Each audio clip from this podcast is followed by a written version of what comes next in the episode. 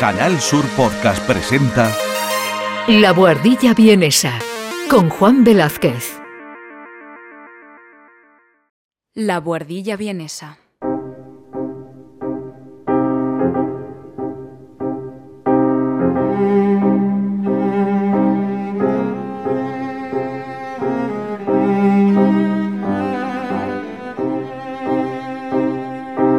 Un espacio de análisis musical realizado por Juan Velázquez desde la capital austríaca.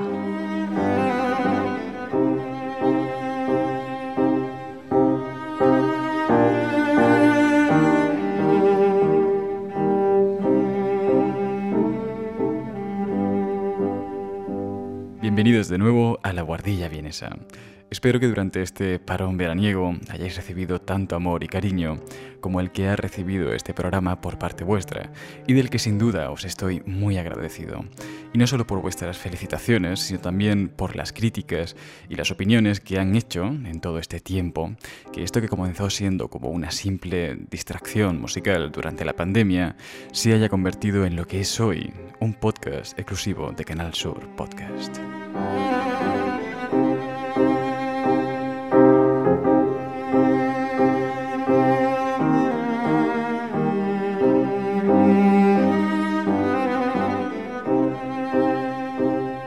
Y he estado pensando mucho en vosotros durante este parón veraniego, porque aunque siendo vosotros una parte indispensable de este podcast, sin embargo, siento que no os he dado el protagonismo que merecéis y me encantaría que lo tuvierais, por lo que voy a establecer un número de WhatsApp al que vosotros, mediante un mensaje de voz, podréis preguntarme todas vuestras dudas o inquietudes a nivel musical y a las que yo os responderé encantado en la última sección del programa. Bien, pues el número de WhatsApp al que podéis eh, enviarme vuestros audios es el siguiente. Más 43 677 634 531 67. Os lo repito de nuevo. Más 43 677 634 531 67. No os preocupéis, que también os lo dejaré escrito en la descripción del programa. Y recordad que si queréis agregar un número de WhatsApp es indispensable meter el prefijo. Y tener cuidado porque el prefijo no es más 34 como en España, sino más 43, que es el prefijo de Austria. Y donde podréis enviarme todos vuestros audios de voz con todas vuestras preguntas.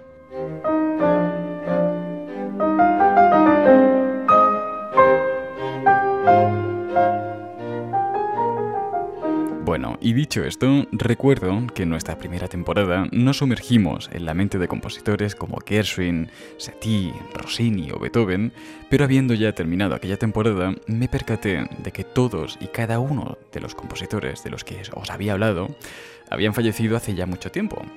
En el mejor de los casos, en el, el que se acercó más a nuestros días fue Stravinsky, y eso que falleció hace 50 años. De modo que me surgió la siguiente pregunta. ¿Existe algún compositor vivo de música clásica que esté siendo el más interpretado en los últimos años? La condición sería, claro, que siga vivo y que siga produciendo hoy en día. Bueno, pues seguro que se os vienen varios nombres a la cabeza, como Hans Zimmer o John Williams, pero el compositor que ostenta este valioso título, para nuestra sorpresa, no es ninguno de estos que os he dicho. De hecho, muchos de vosotros ni siquiera habréis oído hablar de él. Yo, personalmente, lo descubrí hace no más de 5 años, y es que tanto su música como él mismo tienden a pasar desapercibidos intencionadamente, porque a este compositor, que si lo buscáis en Google y veis alguna foto suya, veréis que tiene más pinta de monje o de, fraile que de artista, es eh, además un completo genio. Tanto es así que rehuyó de los métodos de composición que estaban de moda y creó el suyo propio, con unas reglas propias que regían su propio universo musical. Pero sin embargo, aun habiendo desechado por completo formar parte de la vanguardia de su época, consiguió ganarse el respeto de la crítica internacional y de los grandes compositores de la vanguardia, como eran Steve Reich, que por cierto decía de él. Ya desde que estaba en Estonia, Arbo estaba sintiendo lo mismo que el resto de nosotros. Amo su música, amo el hecho de que sea un hombre tan talentoso y tan valiente. Está completamente fuera de la corriente dominante y sin embargo es enormemente popular, lo cual es muy inspirador. Su música llena una profunda necesidad humana que no tiene nada que ver con las modas. Hoy os hablaré del compositor vivo más interpretado de la última década. Hoy os hablaré de la bellísima música de Arvo Part.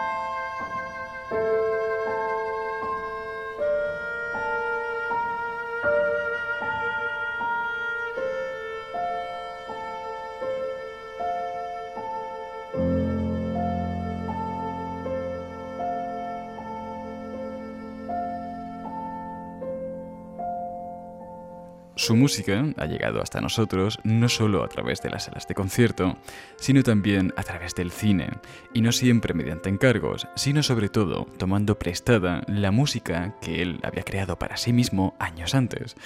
Películas como Gravity o Soldados de Salamina de David Trueba tomaron grandes secciones de su música para acompañar varias de las escenas de sus películas. Y quién sabe si es por su extremada sencillez o ese extraño componente de haber creado su propia gramática musical y que le da esa textura que lo hace tan inconfundible a su música. Pero sea como fuere, Arvo Part, a sus 86 años y desde su pequeño estudio al norte de Estonia, ha conseguido algo tan valioso como un antídoto contra estos tiempos tan frenéticos que nos rodean. Un bálsamo en el que el tiempo y las emociones se congelan y cicatrizan hasta volverse tan puros como un simple rayo de luz blanca.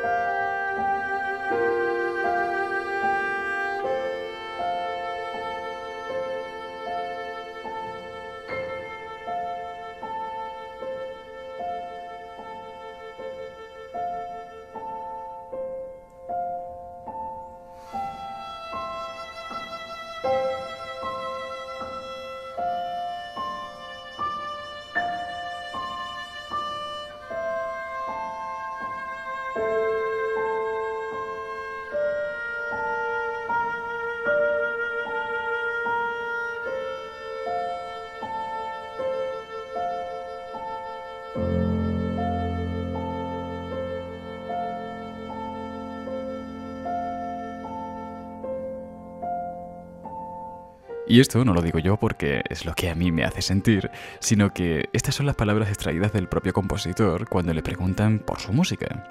Para él, su música funciona como un rayo de luz blanca que atraviesa la más absoluta oscuridad hasta que se encuentra con el oyente, que actúa como prisma frente a la luz y la divide en tantos colores como su sensibilidad le permite. Y el hecho de que su música nos resulte como un bálsamo no es en absoluto casualidad, porque para el propio Arvo Part también lo es, ya que en realidad su música actual es eh, fruto de una tremenda crisis que vivió como compositor durante ocho años, entre 1968 y 1976 casi una década en la que no escribió ni una sola nota y en la que decidió retirarse del mundo para encontrarse a sí mismo porque hasta 1968 Arbopart era conocido por ser un compositor de vanguardia bajo el telón de acero de la URSS, y no os hacéis una idea de cómo era su música antes de esta crisis.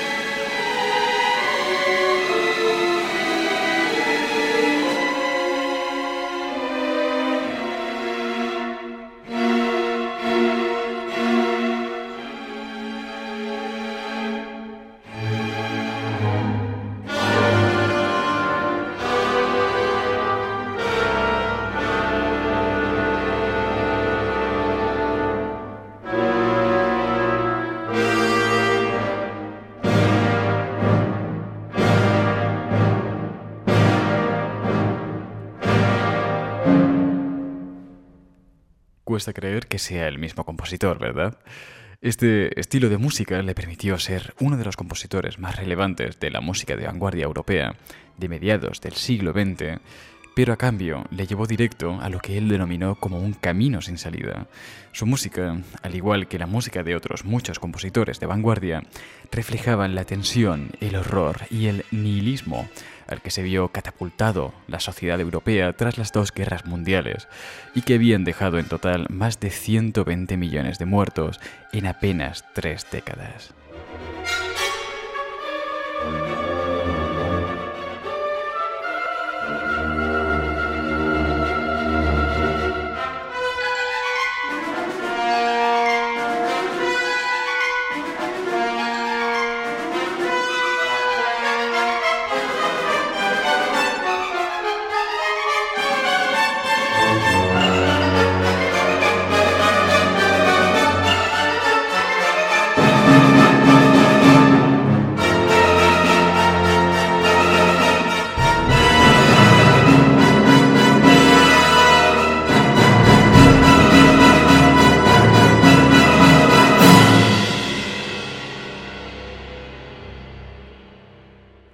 Cierto momento decidió que no quería seguir creando este tipo de música, que tanto se valoraba en los círculos académicos, aunque en realidad esta decisión de romper con todo se vio también impulsada por la coacción del régimen totalitario de la URSS, que había invadido Estonia en 1940 y que durante los años de formación del joven Arvo Pärt había tratado de modificar sistemáticamente su forma de crear música, metiéndose en problemas cada vez que un compositor dejaba de crear música nacionalista y se acercaba a las corrientes y a las vanguardias europeas, por lo que Arvo Pärt, como lo definía Steve Reich en aquel texto que os leí al principio, fue un joven muy valiente que no solo rechazó crear bajo el yugo soviético, sino que además terminó rechazando a la propia vanguardia occidental que él había cogido durante los últimos años de la carrera académica.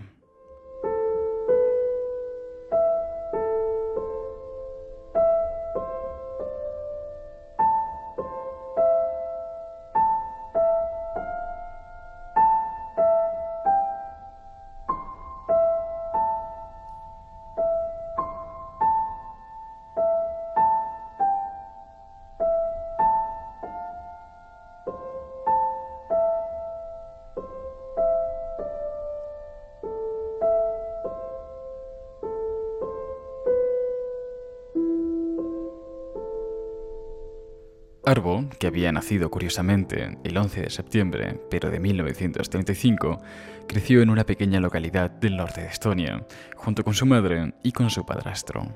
A sus cinco años de edad, Estonia dejó de ser independiente porque fue invadida por la URSS, lo que supuso que tuviese que realizar sus estudios musicales íntegramente dentro de la URSS.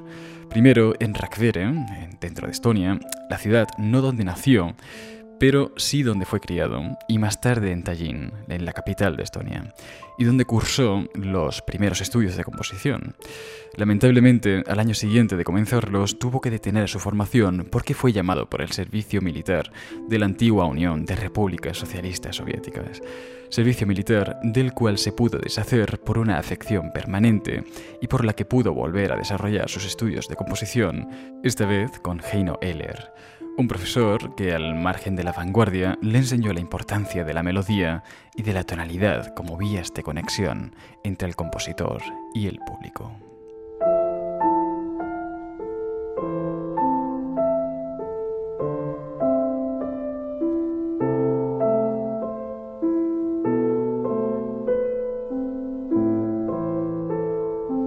Pero cuando te censuran el mundo exterior, cuando, cuando ves que lo que otros compositores hacen más allá del telón de acero está prohibido donde tú vives, te pica la curiosidad.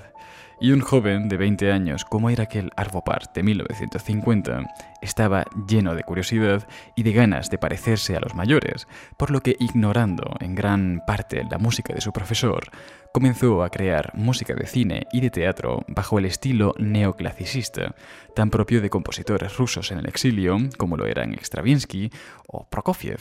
Este estilo no le metió en demasiados problemas porque a pesar de haber sido gestados en el exilio, contenían en gran medida ritmos y melodías de ascendencia rusa.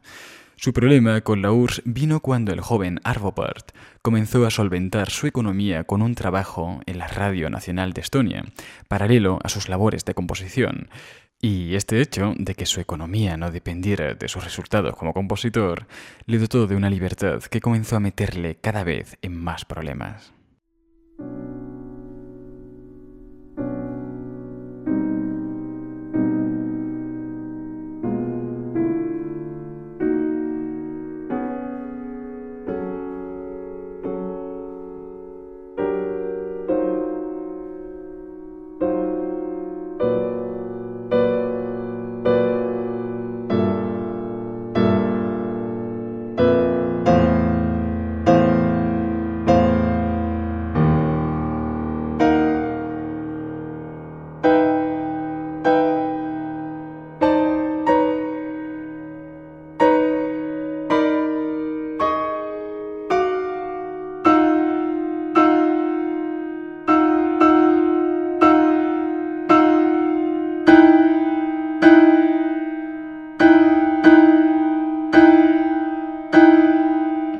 Su música comenzó a distanciarse cada vez más y más del público, y cuanto más se distanciaba, más seducía a los círculos académicos de Austria y Alemania.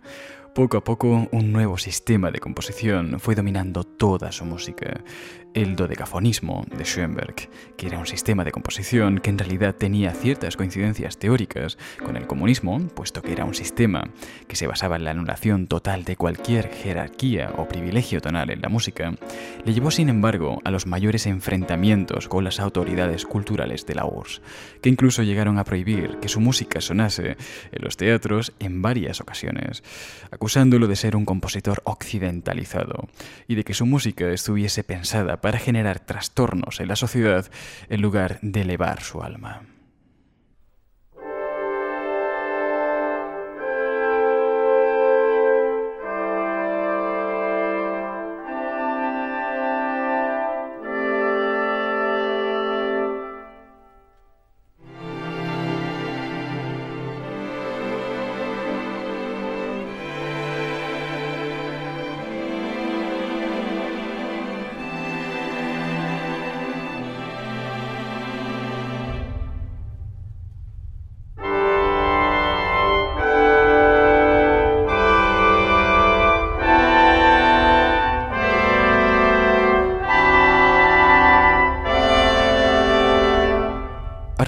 Mientras tanto, seguía creando y desarrollando ese estilo occidentalizado, sintiéndose al margen de las múltiples acusaciones que le venían desde el gobierno y desde otros compositores de la URSS.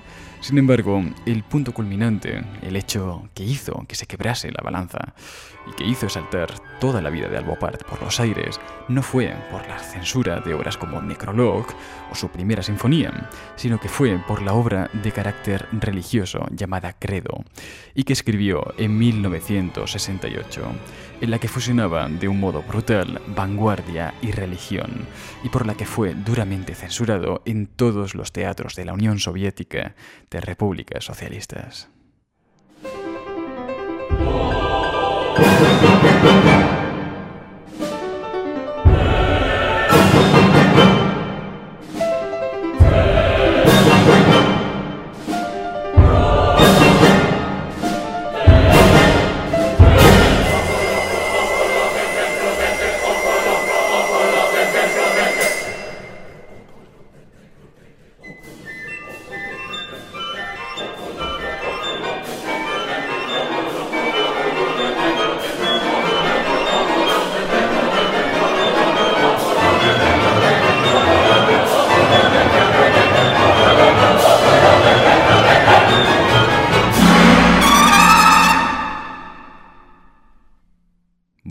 Paul Hillier, que es el biógrafo oficial de Arvo Part, dijo de este momento de su vida.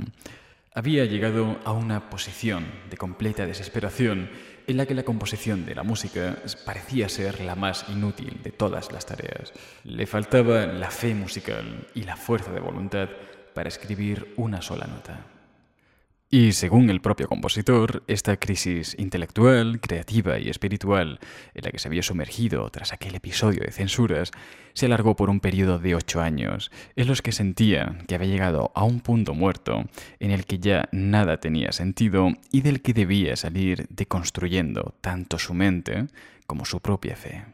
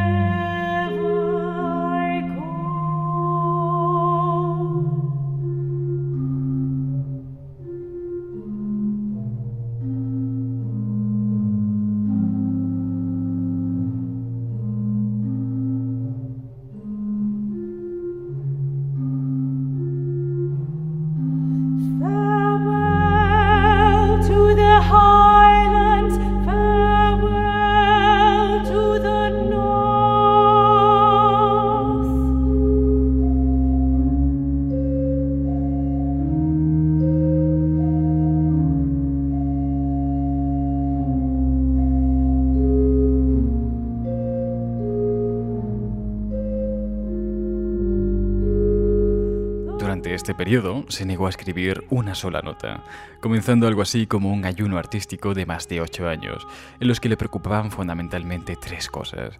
La primera de todas ellas era salir de Estonia.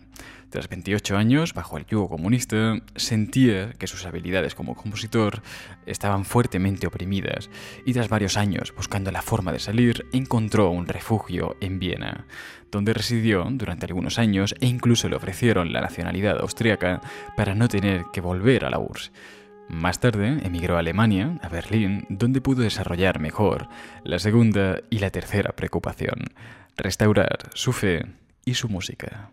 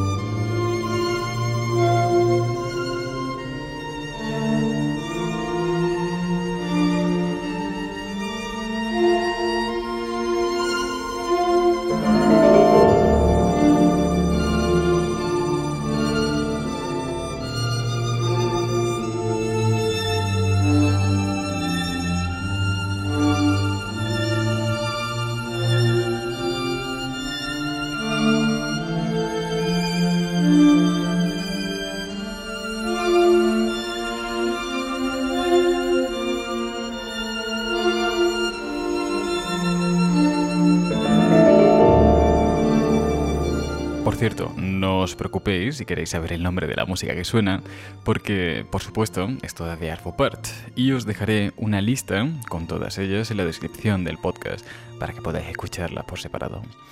Bien, pues como decía, tanto la fe como la música de Arvo Part iban a ser deconstruidas en este proceso. Primero, solucionó el más sencillo de los dos problemas. En 1972 decidió salirse de la rama luterana a la que pertenecía su fe y se cambió al catolicismo ortodoxo, doctrina a la que aún pertenece hoy en día. Este trasvase de fe no solo procuró a Arvo de nuevas enseñanzas y disciplinas, sino que también afectó a su música, que comenzó a incorporar elementos propios del canto religioso ortodoxo, así como un refinado gusto por hacer vibrar instrumentos de gran resonancia, como las campanas.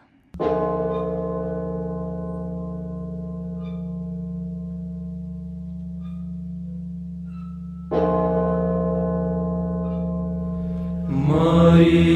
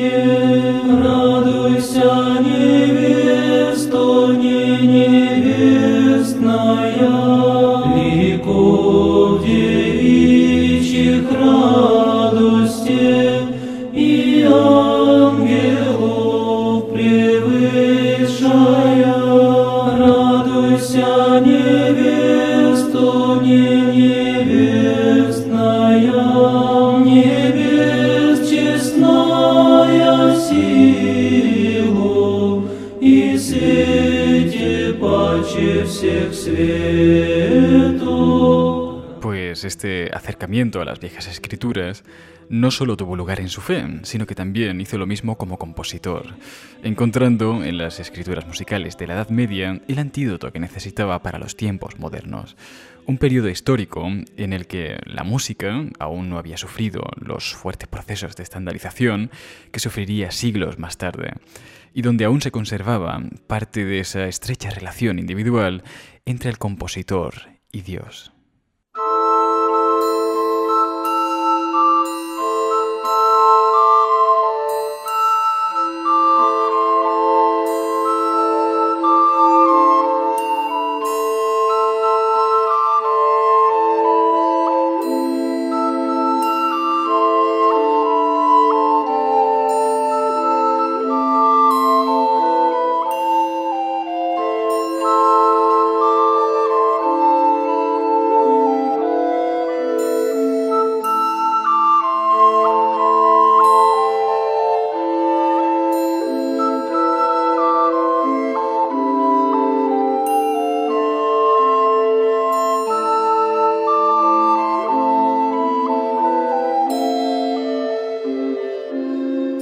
Una vez sumergido en este proceso, entendió que si quería deconstruir su música, debía alejarse de los métodos de composición estándar y crear el suyo.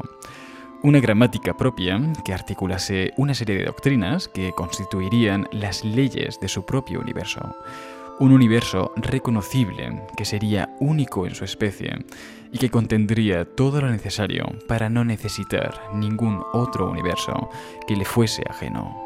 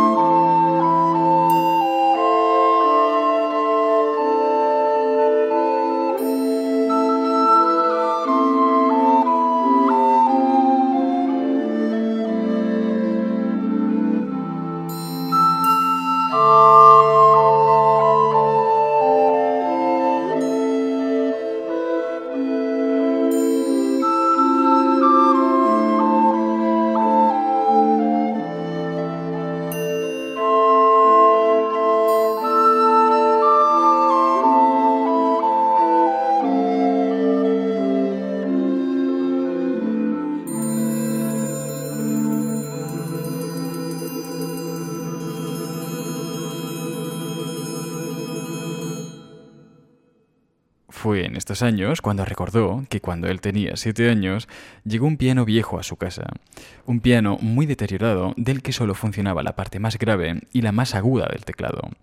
Recordó aquellos primeros años en los que solía experimentar con las sonoridades extrañas del piano y de cómo aquel hábito terminó configurando su mente para que, 31 años más tarde, asentase las bases necesarias de su propio sistema de composición.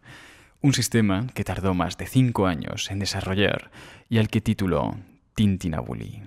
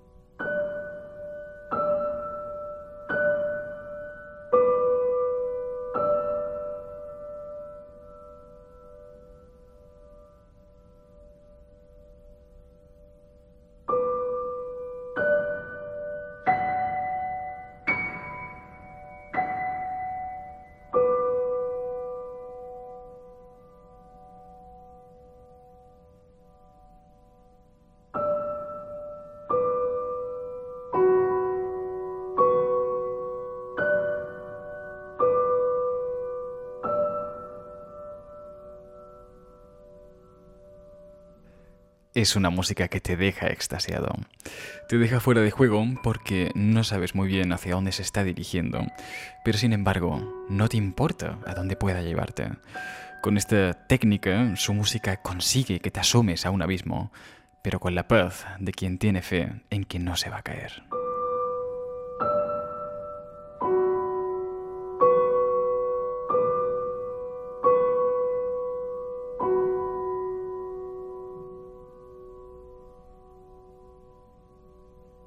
¿Y qué es exactamente esto del Tintinabuli y cómo consiguió modificar tanto su música? Pues la respuesta no es sencilla, pero es importante que sepáis que la palabra Tintinabuli viene del latín tintinabulum y significa campana. Unas campanas encargadas de regir su nuevo universo y que se dio a conocer en 1976 con esta misma música, llamada Für Alina, para Alina.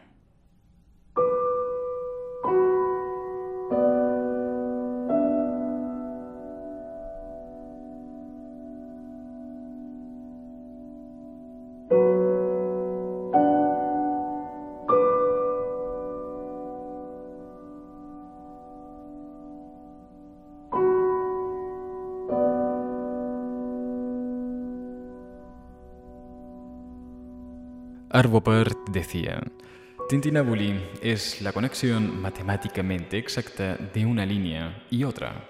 Es la regla donde la melodía y la voz acompañante es uno. Uno y uno es uno y no son dos. Este es el secreto de esta técnica.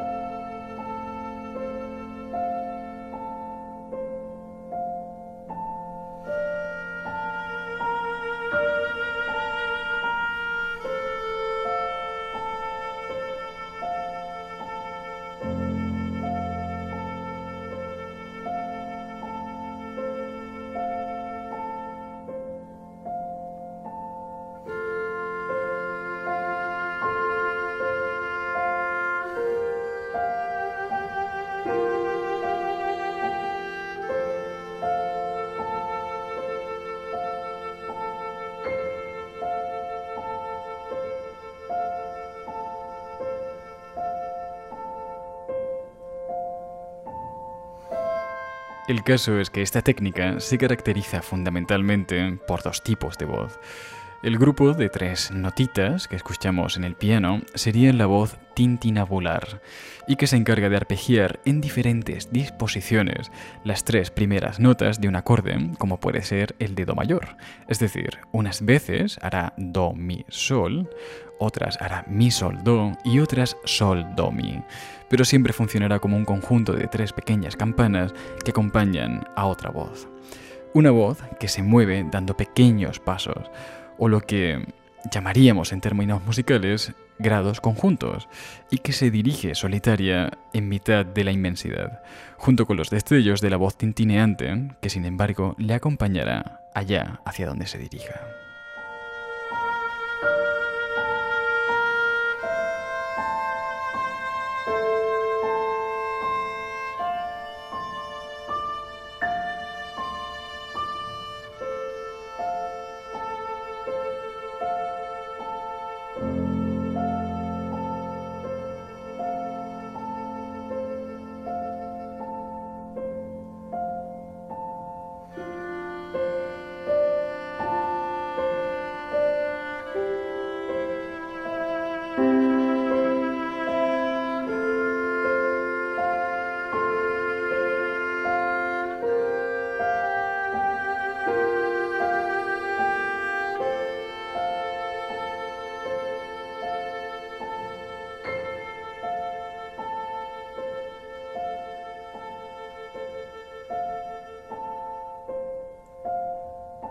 De modo que, como os decía al principio, la música de Part ha terminado siendo algo así como un bálsamo para la sociedad actual que ha encontrado en él la simplicidad y la pureza casi prenatal que tanto echamos en falta los adultos.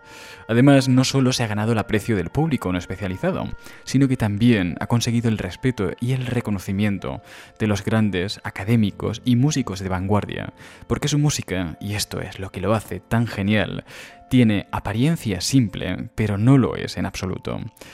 Por dentro está llena de reglas que predeterminan cada uno de los movimientos que hace la voz. No hay nada al azar en el universo de Arbopart, y así lo ha demostrado en obras como Fiogalina, Fratres o Spiegel im Spiegel, que sugiere un contenido complejo si os traduzco su título, que está en alemán y que significa espejo en el espejo o espejo dentro de un espejo.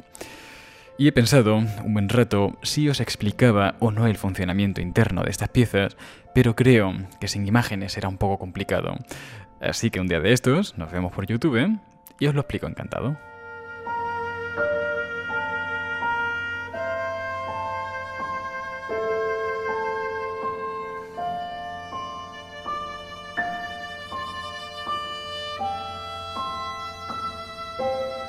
Y sin más, queridos míos, espero haberos descubierto o haberos acercado un poco más a este gran universo que es la mente de Arbopart.